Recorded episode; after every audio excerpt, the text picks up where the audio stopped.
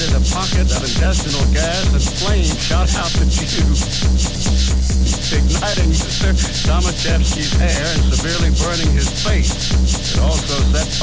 gerbil. Burnham suffered first and second degree burns to his anus and whiskers, which in turn ignited a larger pocket of gas further up the intestine, propelling lower intestinal tract. Armageddon!